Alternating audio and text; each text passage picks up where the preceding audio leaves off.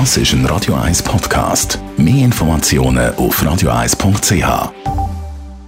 Die grünen Minuten auf Radio 1 wird Ihnen präsentiert von Energie 360 Grad. Nachhaltige Energielösungen für die Welt vom Morgen. Energie360.ch ja, sie sind äh, passend gestern mit dem Regen auch wieder gekommen. Der Regenwürmer, für meinen Sohn und mich ein Highlight. Für viele aber eher nicht so sympathisch. Daniela Friedli von der Umweltarena aus dem Homeoffice, äh, zu Recht. Nein, zu Unrecht. Regenwürmer sind sehr wichtig für unsere Böden und verdienen unsere Wertschätzung. Darum haben wir jetzt auch eine Ausstellung zum Anschauen bei uns zum Thema Regenwurm mit Umweltarena. Wir haben jetzt ja offen seit gestern, am 3. Juni. Und dort kriegt man einen Einblick in das Leben, in das unbekannte Leben auch von diesen Bodenbewohnern und ihrem Lebensraum. Warum ist der Regenwurm so wichtig für unsere Böden? Der Leistungsausweis von Regenwürmern ist beachtlich. Ein einzelner Wurm setzt pro Jahr das 200-fache von seinem Körpergewicht an Erde um.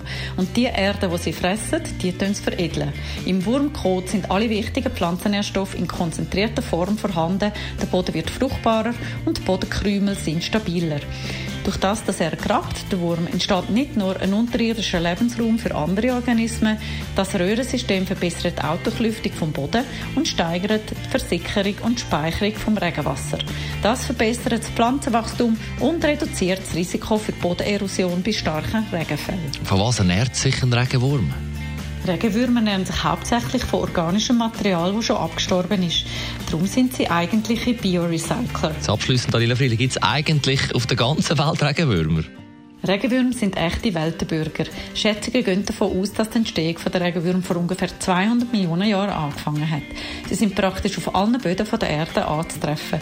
In Europa leben etwa 400 Arten, knapp 40 davon auch in der Schweiz. Besten Dank, Daniela Friedli von der Umweltarena Spreitenbach. Dort gibt es auch mehr Infos rund um den Regenwurm, das mit der Regenwurm-Ausstellung bis am 15.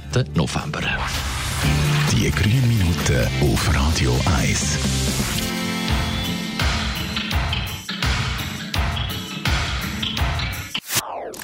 Das ist ein Radio 1 Podcast. Mehr Informationen auf radio1.ch.